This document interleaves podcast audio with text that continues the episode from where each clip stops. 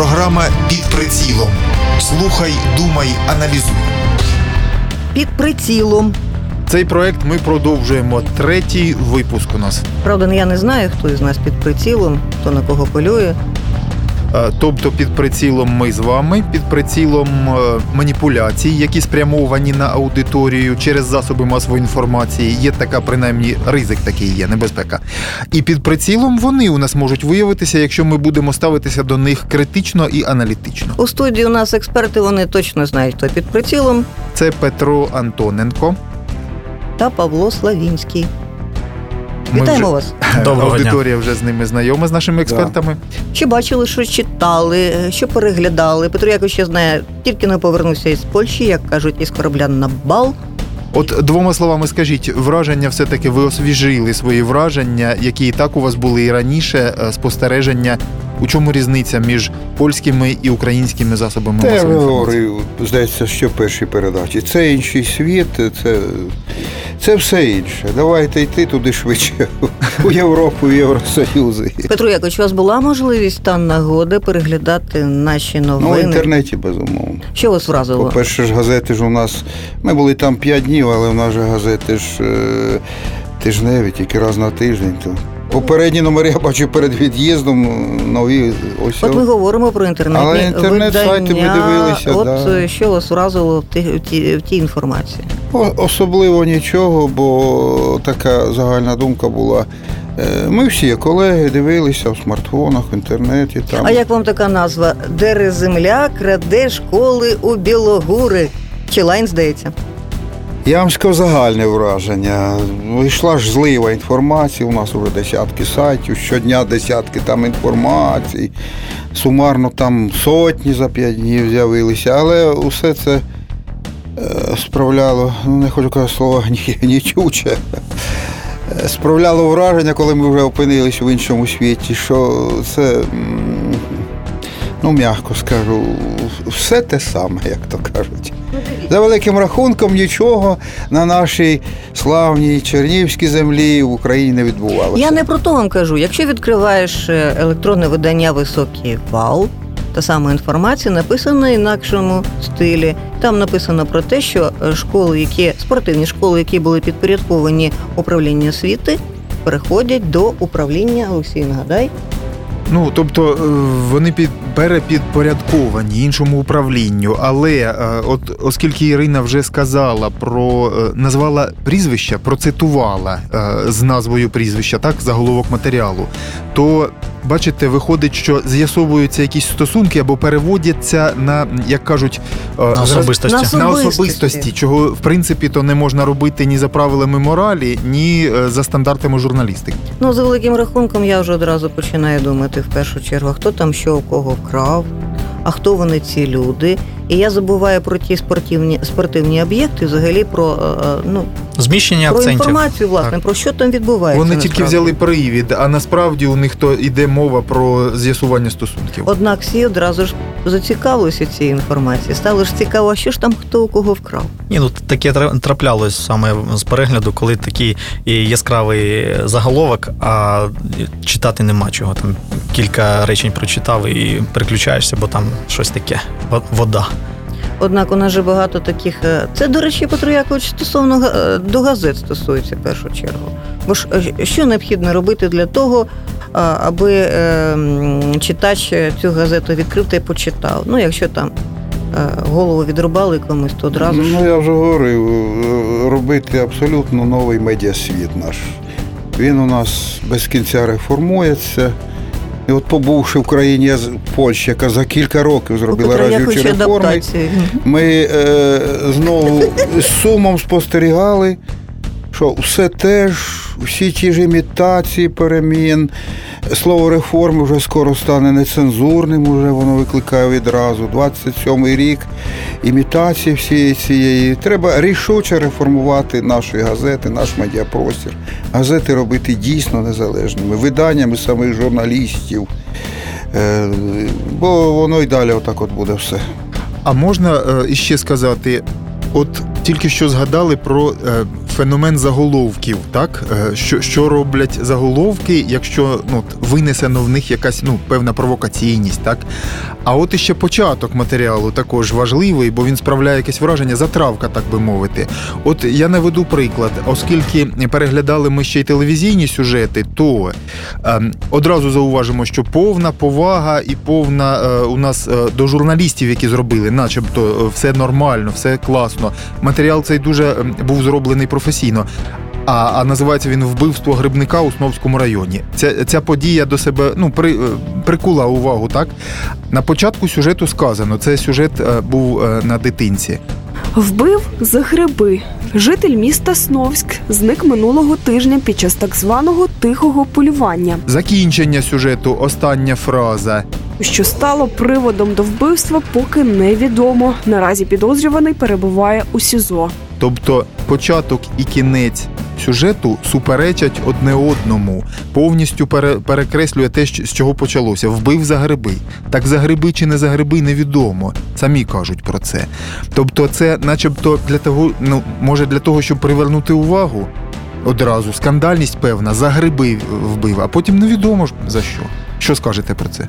Тут треба від, віддати е, шану пану Брилю, е, який е, речник. речник е, МВС області. Так.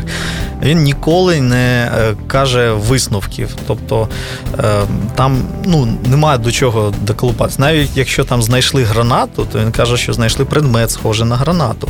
Якщо там якась зброя, то предмет схожий на зброю.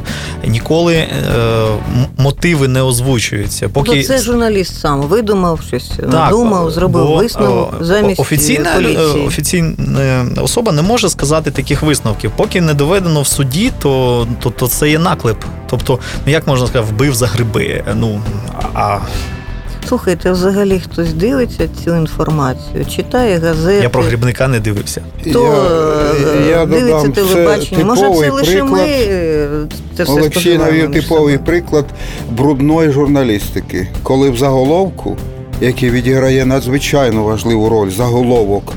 Ну, це початок, початок матеріалу. І, і заголовок, і початок мати. е, Ні, так у заголовок би за гриби був. Ні, ні, ні, це, це початок начітки у телевізійному сюжеті. Заголовок інший, а починається з Вбив за цього. гриби. Ну, неважно, початок теж велику роль грає перше речення, абзац. Е, Типова брудна журналістика, коли зразу дається твердження, яке як мінімум може бути неправдою. Ну, принаймні, не встановлено, що людину вбили ще за гриби. Типовий приклад. Е, Дається, ну воно так і вийде, що це не за гриби ж убито. От, неправда виноситься. Е, Подібні прийоми, коли в заголовок ставиться знак запитання. Дуже брудний прийом. Там Іваненко вбив Петренка. Василенко зґвалтував бабусю, стоїть знак запитання, і ніби не придерешся і в суд не подаси, бо я ж я ж не стверджував, що Іваненко Я викрав. запитав, так? І- і- Я запит... я допускаю, там припускаю. Це абсолютно брудна журналістика. Ніби і в суд не подаси, і бруд натуральний, або ще таке твердження, там е, щось скажуть про когось. Грубе, образливе, брутальне. І, така блискуча йде фраза в лапках. Але оцей не підтвердив і не спростував цього. От. Ну, тобто, А можна я це прийоми дуже гідкі. один в один. Е, Буквально вчора передивлюся, я не пам'ятаю, мабуть, то є е, дитинця сюжет про е, школи, і там пан мер і пан. Березенка, щось е, там для школи. І була така фраза, вона дуже мені. А ви тільки дитинець переглядаєте, більш ніякі канали вам вони до вподоби. Ні, у нас тільки, два дитиниці на вечірні. так от, була така фраза: е, Березенка подарував школі там щось і на якусь таку дурну суму. І стопи. Мене це дуже шокувало, оскільки, ну, наскільки я знаю, пана Сергія Івановича немає власного бізнесу. І щоб щось подарувати, треба, треба щось мати. Тобто, якщо в мене щось є, я можу щось подарувати. А е, якщо розпоряджатись е, бюджетними е, коштами, то не можна говорити, що там Сережа молодець, подарив щось школі. Це ну. По-перше, це вводить в оману слухача. По-друге, це така нечесна реклама. А по-третє, все зводиться до того, що це кошти не платників податків, не наші з вами, а якогось депутата, який може їми розпоряджатись як хоче. Е, І це, це дуже неприємно, як воно так ріже по вухам. Слухайте, мені здається, необхідно нагадати, що власне відбувалося на цьому тижні, про які новини ми говоримо. А це починаючи від бруду, який стік е, до стрижня, закінчуючи громадською акцією Березовому гаю.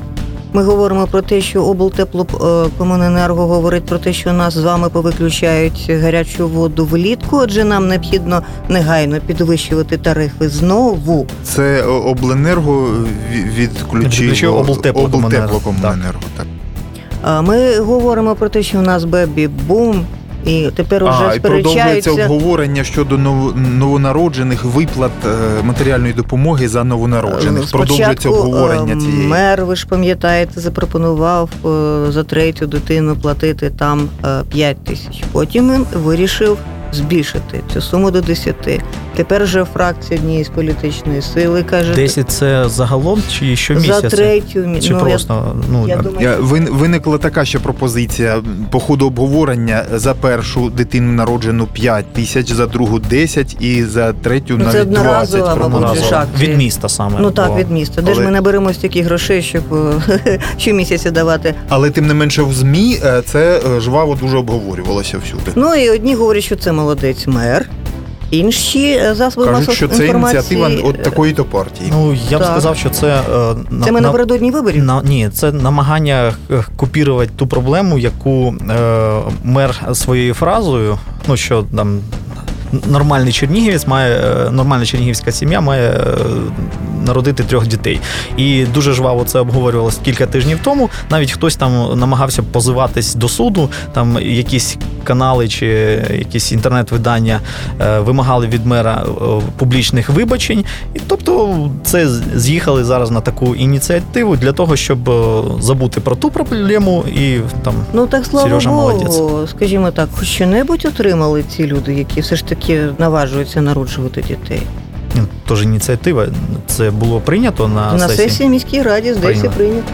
Вчора у Але, нас була але, сесія але е, слухайте, дуже важливий момент, що е, прийнято, то прийнято, але е, сказано і знову таки це дуже цікаво, як це подали засоби масової інформації. Наприкінці матеріалу, наприклад, у телевізійному сюжеті говориться, Градоначальник запропонував створити комісію, котра прорахує всі ризики, а вже потім прийматимуть рішення стосовно цього питання. Тобто всі собі в актив е, це вже зарахували як плюс.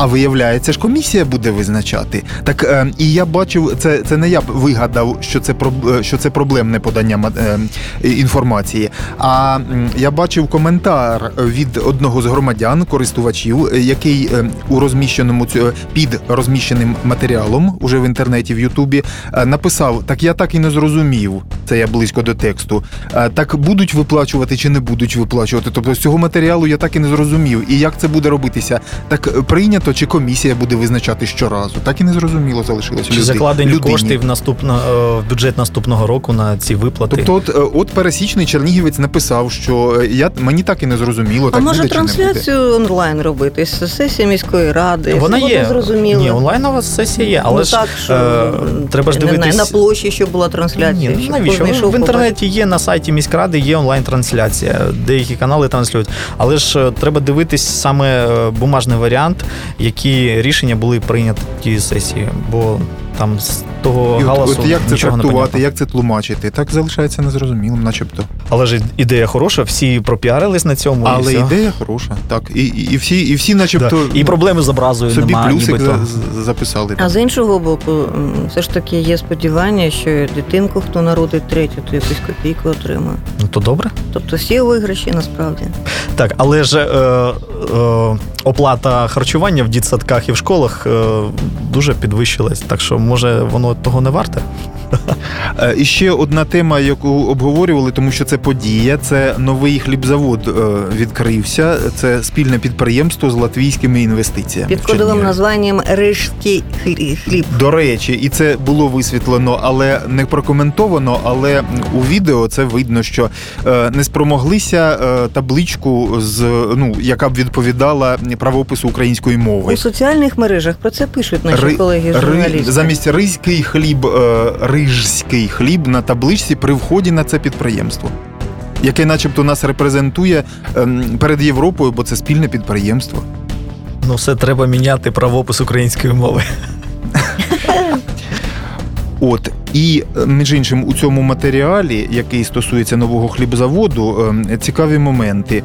Ем, Сказано, аж 10 сортів хліба випікатимуть. Ну мені здається, це не дивина, що 10 сортів у нас і вітчизняні підприємства печуть по кілька сортів.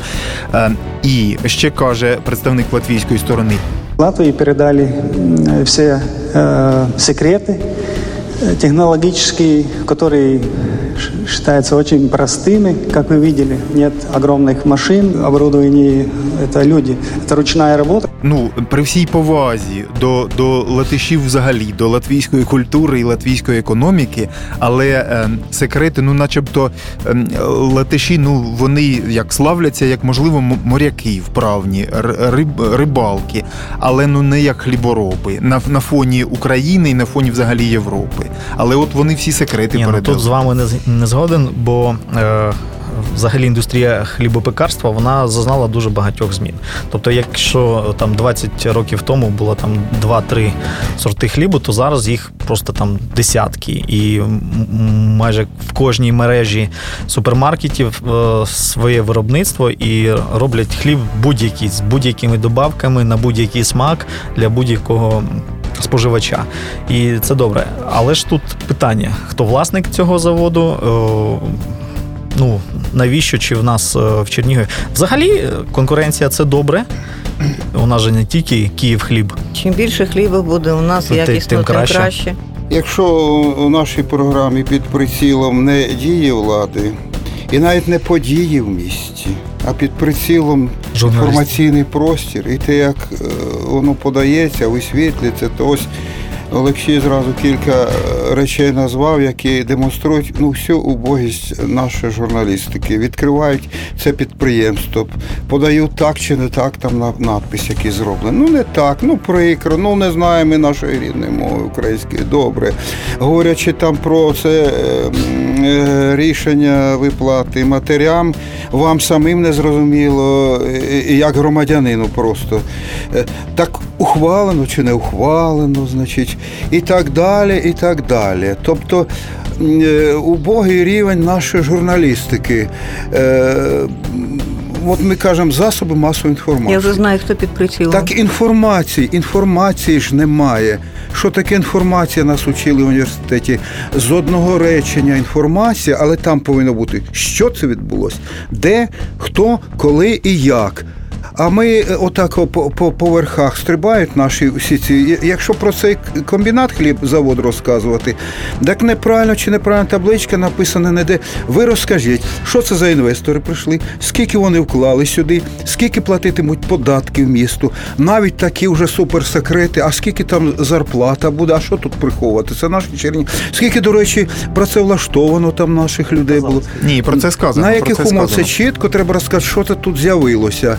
От, щоб люди могли якесь скласти враження. Петре Яковичу, що чи? Е, Частину з того, що- що ви сказали, е, висловлено так е, ця інформація. Але от е, про що я ще хотів сказати, там ем, виходить такий, ем, ну як супе, суперечливість, чи що, е, що кажуть при у цьому матеріалі, кажуть, е, що е, нарікають на низьку якість борошна. Почему мы докатились по качеству муки до такого состояния? Потому что все помнят, что практически до последнего года у нас э, хлеб была датируемая э, вещь, которая там с госрезерва давали муку и так далее. Це, начебто, і е, можливо правильно, так?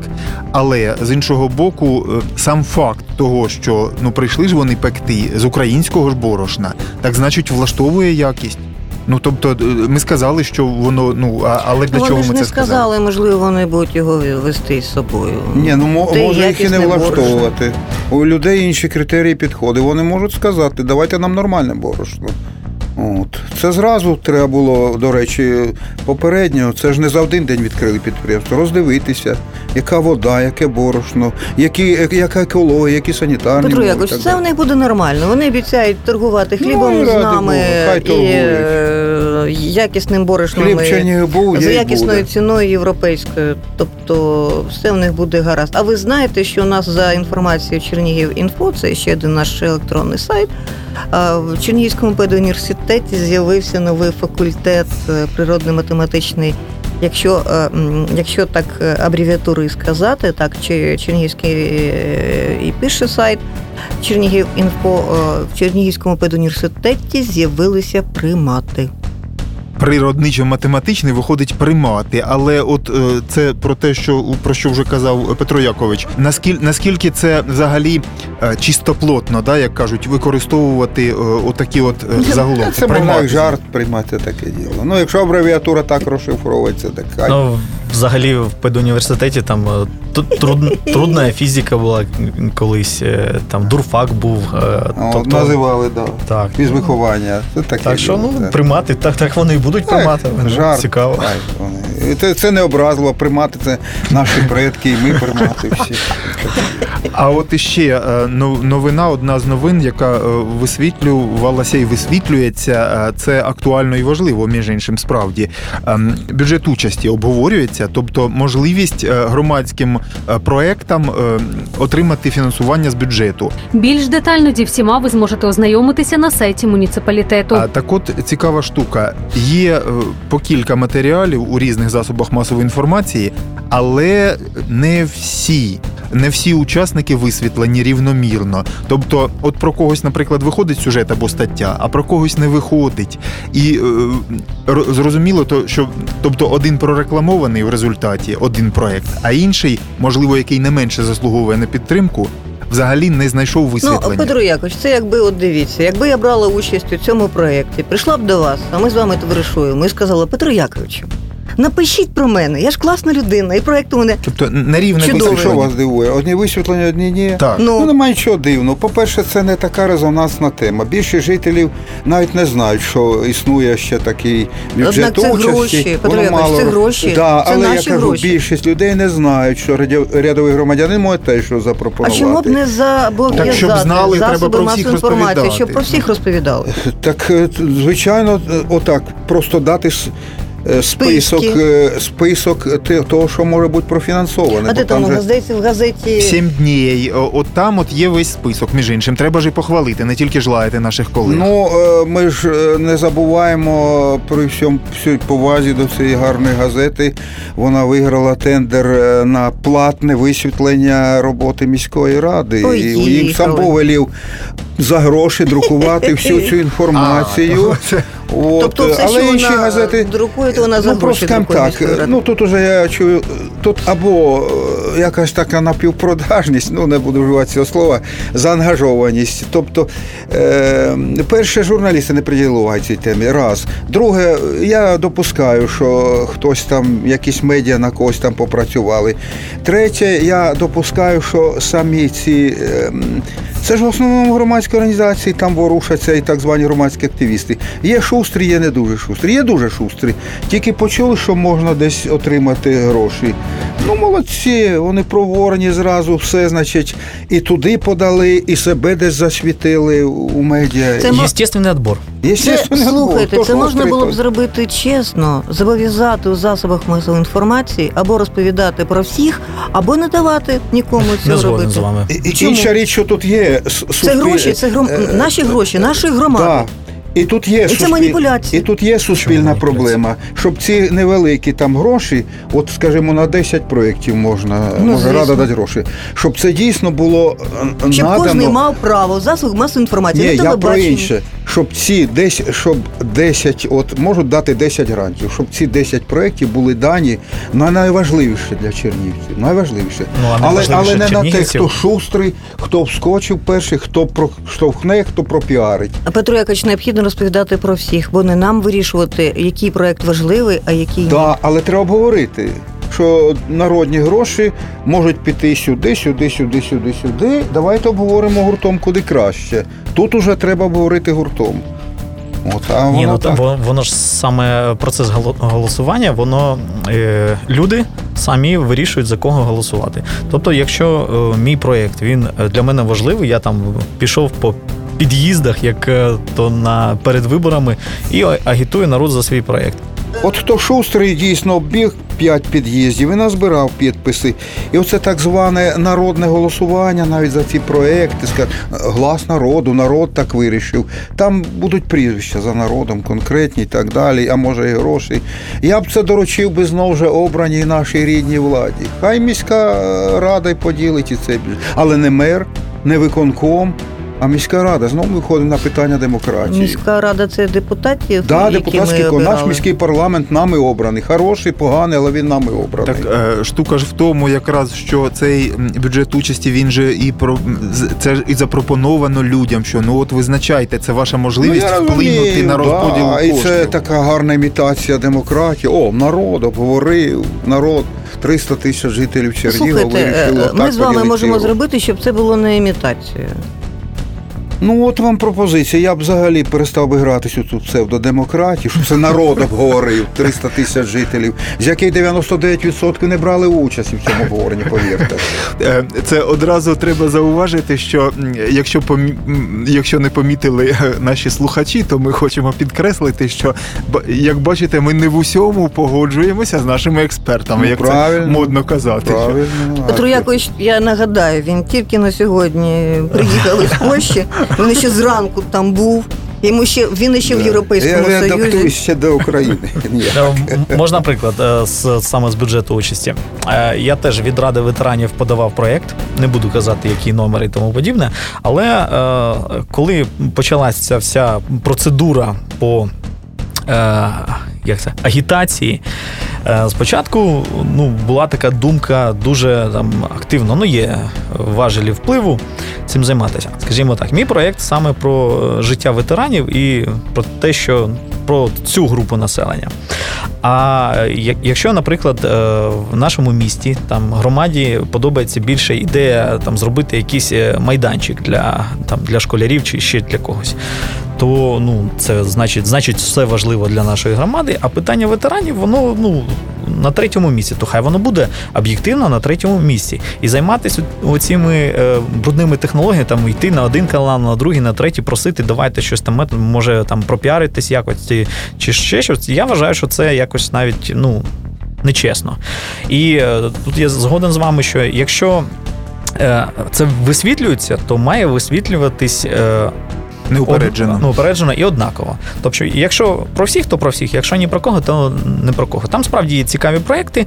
Е, і найцікавіше, що в цьому році е, багато більше людей з громади приймають участь у голосуванні. Бо в тому році, там, щоб виграв проект, там треба було там 100-150 голосів. Це якось таке сміхотворні цифри. А це ще й тому, що більше реклами, більше працюють люди в соціальних мережах. Я, наприклад, знаю е, декількох своїх знайомих, які беруть участь у цьому проєкті. І от вони роблять репости, вони кажуть, проголосуйте. Наш, тобто у них немає, немає виходу на центральні канали, мається на увазі на рівні області чи міста. Вони не можуть собі дозволити там якусь е, статтю замовну зробити. Там у них немає друзів. Вони роблять це В інтернеті, е, в інтернеті. І досить активно. Я кажу про те, Петро добре. Що громада насправді працює. Ну, яка громада? 150 чоловік з 300 тисяч жителів. Це одна десята процента. Ви знаєте, скільки проєктів? е, в 100 проєктів. 100 проєктів. 100 проєктів. Якщо б е, кожного, е, кожний проєкт підтримує 100 людей, це скільки вже буде? Ну, 100 на 100. 10 тисяч. Це Ого. Ну, це можуть бути одні й ті ж люди. ні, одна людина може голосувати за два проекти: за великий і за малий. Е, так що там нормально, там десь по десятку, там 10, а може і трохи більше проєктів виграють, бо, е, мабуть, не помиляюсь, е, сума 9 мільйонів. Розподіляється між 100 проєктами. Це ну А на майбутнє можна пропонувати, щоб і грошей цих було більше для того, Ні, ну, один щоб відсоток громади- від е, річного бюджету міста це І отут у мене запитання до вас просте. Де та межа, за яку я не можу виходити? Тобто, наприклад, я можу написати якусь інформацію, вона може бути правдивою або ж правдивою наполовину, яка може збудити громаду або навпаки її залякати. Ти маєш на увазі, що писати чи як писати? І Чи... як писати, що писати. Тобто мають бути заборонені теми, чи, чи, чи не повинно бути в ЗМІ заборонених взагалі? От табу, не говоримо про це. Як ви вважаєте? Ну, про все можна говорити, тільки нормально і в міру. А коли е, у нас же є газети, які е, виносять на першу сторінку, там е, те, що зарубала зятя і засолила в банках. Його це, це, це реально це кілька років тому було. І так далі. Коли лізуть з фотокамерою, пам'ятаємо випадок сумний, коли в мені там у зоопарку ведмідь відгриз лапу хлопчику. І лізуть із фотокамерою в лікарню, фотографують цього хлопця. І я тоді сказав колегам: по-перше, ви грубо порушили закон. Ваше щастя, що у цього хлопця нема батька, мати там така е, п'яничка, і нікому на вас у суд подати, бо ви не мали права навіть лізти і фотографувати. Я вже не говорю там про позицію лікарів, які це дозволяли. Ну, це нижче плінтуса, е, як то кажуть. От. е, Але безумовно кримінальна хроніка повинна бути хоча б для того, щоб застерегти, показати, що ну є таке явище, звернути увагу суспільства і органів відповідних на це. Ну, тому- Не смакувати, не розкручувати, не. Бо цей натуралізм, ну, ну він я знаю. Ну, тобто писати е, заголовки такі в газетах, наприклад, Маніяк на свободі, там, чи не знаю, Чернігів е, стережіться, у Чернігові гуляє там нелюдь.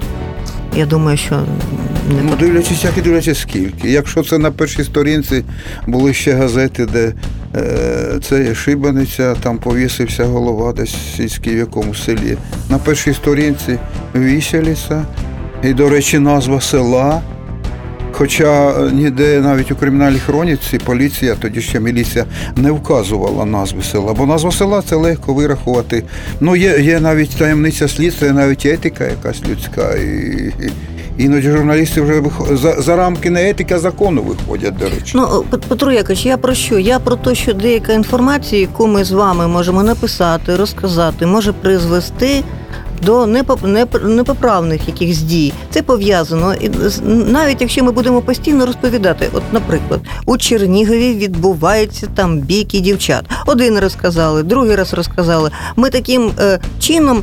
Підбурюємо ту молодь до того, що ми, ми начебто, я не знаю, це стає модним, ми постійно про це говоримо. Можливо, навпаки про це менше казати. Ну, це тяжка проблема і питання давнє, як ото куриця чи це що перше. Чи публікації в пресі е, відбивають реалії життя, чи вони Чи ми е, навпаки їх насаджуємо? спонукають до цих реалій і їх, е, так би мовити, прискорюють. І те, і те є зв'язане, а що тут? Приклад можна? Е, Рік тому, мабуть, може трохи більше, була така хвиля самогубств серед е, військових, серед ветеранів. І е, оскільки я трошки працюю з цим питанням, саме психічної психологічної реабілітації військовослужбовців, е, ми стикалися з темою е, суїцидів і. Е, Європейській практиці, як вони висвітлюють це питання, і як висвітлюють наші засоби масової інформації. Так от, е, це питання висвітлюється скрізь. Але е, саме був дослід після Югославської війни. Що якщо цю інформацію друкувати на перших шпальтах, то це призводить до збільшення випадків суїцидів.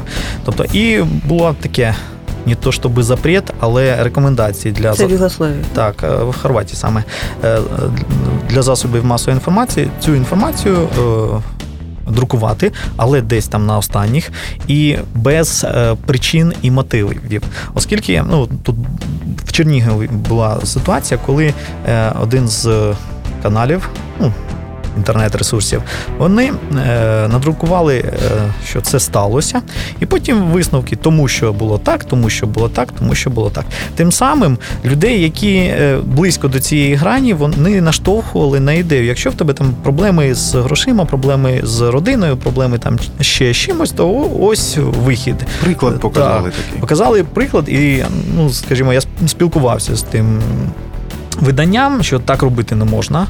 На що був відповідь? Це наша політика, ми робимо, що хочемо. Ну, це от, оце е, я вважаю, що неетично і. Скажімо так, дуже е, зухвало, оскільки якщо ти некомпетентний саме в цьому питанні, то ну будь добр, послухай того, Ну, хто компетентний. Притягти до відповідальності. Це ж одразу буде зауваження, що ви боретеся зі свободою слова, придушуєте свободу слова і так далі. Е, Дуже складна проблема, чи е, читач, чи газета везе- веде за собою читача, чи читач щось потребує. Я маю на увазі не тільки чорну тематику. Є чорна, є ще жовта. У нас і чорні є видання, і жовті є видання, і комбіновані чорно-жовті. Це ж все про Чернігів говорите. Про Чернігів я говорю, А я про думала, нашу, це про нашу Європі. область Ні, я говорю. про Чернігів. Е, ну, може, не, не винятково чорні, а з великим процентом чорноти, з великим процентом жовтизни. Ну, жовтизна це ніби таке менш небезпечне, ніж чорне. Це таке. е, е, е, Який лівчик носить якась там третьорозрядна зірка, яка в неї собачка там і так далі. І так далі. То Ну це ж таке. читає. От це, це теж да, цікаво. І от коли запитуєш у колег, ну на що у вас тільки чорноти і жовтизни, особливо чорноти, відповідь така: читач цього просить, хоче вже мало не вимагає. Саме ту собачку. У мене на, на це зразу відповідь: чи це дійсно ви друкуєте те, що читач так уже любить і вже мало не вимагає? Чи це ви вже поступово, поступово, ви поступово привчили читача, от, і вже він починає вимагати? Уже просить цього вимагає, як ото кажуть, назви свинею п'ять разів, так вже і закрюкає людина. Чи це ви привчили вже до цього? От. І в мене більше таке враження, що це вже е, газети, ці медіа вже привчають, опускають читача ніж, нижче плінтуса. І він вже просить таку продукцію. І тут тиражі пішли. Цими днями на цьому тижні шановували ми пам'ять всіх тих журналістів, які загинули, виконуючи свій професійний обов'язок. Згадували тих журналістів, яких вже немає на світі давно, ми так і не знаємо до цього часу, що з ними сталося. Така ж сама акція відбувалася у нас у Чернігові. Не всі колеги її відвідали, не всі про це розповідали. От це прикро, я розумію, 16 Ні, вересня. так. да, день загибелі Гонгадзе, це день не пам'яті всі засоби масової інформації були присутніми на цій, Я, на цій я, я ж в цей час був у Польщі, але я підозрюваю, що дуже бліда і скромна була акція, і от оце прикро. Тому що, ну, слухайте, Україну в світі знають, вибачте, по двох, найбільше знають по двох речах. Чорнобилі. Чорнобиль Гонгадзе. І, на жаль, дві трагічні речі. Ну, далі вже нижче рану, там Кличко, Шевченко. Ні, ну дві вже війна непогано ну, теж знають. війна, да. От. І не прийти журналістам на цю акцію, ну, то, ну до кого тут претензії, питання. Е, У нас, слава Богу, журналісти не гинули Чернігівські, але, але в цілому в Україні це, це, це жахливо. А, а позитив якийсь буде? Про святкування міста, і це позитив. Ой, поговоримо. класне свято, чотири дні підряд. І стільки мерів приїхало. Це ж вперше. От сказали, був перше у нас мери міста мільйонника Дніпра. Ні, ну подивимось, як це буде висвітлено. То ми знаємо, що мери приїхали, концерт гарний, там все там. А хто був на концерті вже? Ну, трохи зачепив саме там військові оркестри. Ну, 10 духових оркестрів, а зведений оркестр на площі я грав. Прекрасне свято. Ні, так якраз якраз же ця тема, от якщо про позитив е, і на позитиві можливо завершити, то дійсно вона висвітлювалася дуже активно. І підготовка до святкування, і саме святкування, яке вже йде зараз. Ну давай подивимось, як воно буде висвітлено все взагалі. А тоді І, і потім подивимось, хто буде Так, що. а ми навмисно будемо шукати все тільки погане, а Ні, гарного ні. навпаки, щось. Ні, це чудове свято, і колеги його гарно Е, хотів поки не Всі зачаровуються в соціальних мережах е, фонтанами вже сьогодні. ну, я ще вони, і вони чудово ви- виграють на сонці, Ні, і а, не а лише на скільки сонці. перед тим було е, питання Критики. да, з приводу там вартості тих фонтанів, саме підрядників, які виконують. Ну це теж цікаво. А це знову ж таки ми повертаємося до того, як які засоби масової інформації про це будуть розповідати. От одні е, навіть називати не хочу. Одні будуть казати, мер збільшив там виплату е, за народження там однієї дитини там там до 10 тисяч. Ура! Ну, бачите, ви це сказали. А, та, мер та, та, збільшив. а я, я просто цитую. Це скажуть Це ж, інші, це ж да. цитата. А інше е, засоби масової інформації говорить такий спосіб: та хіба можна на ці гроші вижити? Ну, да. Ну, це, так, хіба це великі ну, Це нормально. Є медіа, які підтримують владу, по-доброму, не обов'язково так куплені, продані. Є медіа, які критикують владу. Це нормальна ситуація. А фонтани чудові. Але е, найкращі фонтани чотири підряд на алеї героїв, які мерія хоче демонтувати. Я знову на позитиві закінчив. Їх відремонтували, е, там поставили жовті і сині кольори. Я йшов по алеї, це чудо, які І красиві гарно. фонтани. Якщо дивитись на інформацію, яку нам подають, е, взагалі таке трохи гнітуче враження. Тобто, якщо просто пролистати там, стрічку новин просто ввечері, то більше негативу, більше негативу і більше негативних е, вражень. Я думаю, що за ці святкові дні. Трошки ситуація зміниться, і е, наші медіа подадуть нашим громаді більше позитива і таких яскравих вражень. Але якщо брати просто що трапляється там пересічно, то це здебільшого негатив, і він такий ну неприємний. ми ще про гроші забули. У нас з'явилося 5 та 10 гривень, на яких зображена Катерининська церква. Ну це ж добре. І це ж прекрасно. Це ж я на позитиві А я хочу додати, що наші регіональні медіа чернігівські, ми їх страшенно критикуємо, націлились на них. Але мені вони подобаються більше, ніж загальноукраїнські, от, зокрема, Бо там ще гірше. От, зокрема, три телеканали. Там є провладні, антивладні. Але знаєте, чим вони подобаються? Я ось хочу колегу чим підтримати, е, що надто багато негативу. Все-таки наші е, телеканали, е, от сюжети йдуть, ну там новини, 30 хвилин, там 10 сюжетів. Все-таки починають з нормальних сюжетів, важливих сюжетів. Е, я не говорю там парадних, лакованих, але нормальних, серйозних. Але коли я включаю загальноукраїнські канали, ну вибачте, пожежа, аварія, вбив, розбився. І справа не в тім, що це чорнуха йде. Справа в тім, що десь у Хмельницькій області там розбилась машина. Ну вибачте, це новина для загальнонаціонального каналу. Це біда. І це треба дати десь 15 новиною або взагалі не давати, бо ну, ну така дрібнота. І от вони починають зразу сипати нам на голову оцю, оцей негатив. Це все українські канали. Я б їх, я до того веду, що у нас витіс, у нас ні, у нас іде процес е, реформування електронних е, медіа, радіо, телебачення в якому напрямі? У напрямі витіснення регіональних медіа, радіо, телебачення, кудись на задвірку, у нас же обласне радіо там запхнули кудись. От, от Київ найрозумніший у нас. А я б зворотній процес робив. Я говорю цілком серйозно. Отам трохи їх посунути, потіснити і дати регіональним нашим. Електронним медіа більше місця, а пошта, щоб не гнобила друковані медіа наша. Я тільки за те, щоб наше мовлення Можна ще розширювати наші медіа. Е, Я думаю, що так воно і відбувається, як е, колега каже. Е, Саме споживач е, сприймає більше місцеве, оскільки ну. Е, Просто по людям, з якими я спілкуюсь, вони більше е, приділяють уваги саме нашим там нещасним двом каналам чернігівським, але новини чернігівські дивляться. Е, і, скажімо так, престиж і авторитет наших місцевих видань все ж таки, ну.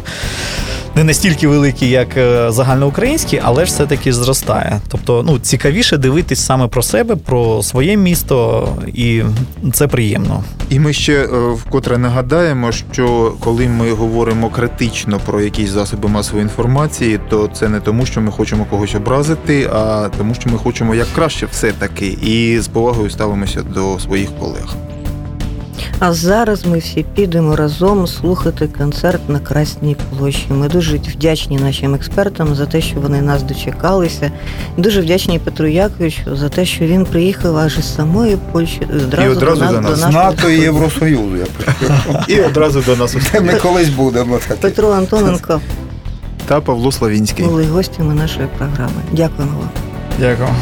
Програму здійснено в рамках проекту Дивись, думай, аналізуй за підтримки фонду розвитку змі Посольства США в Україні. Погляди авторів не обов'язково збігаються з офіційною позицією уряду США. Програма під прицілом. Що з тобою буде завтра, залежить від того, наскільки ти уважний сьогодні. Слухай, думай, аналізуй.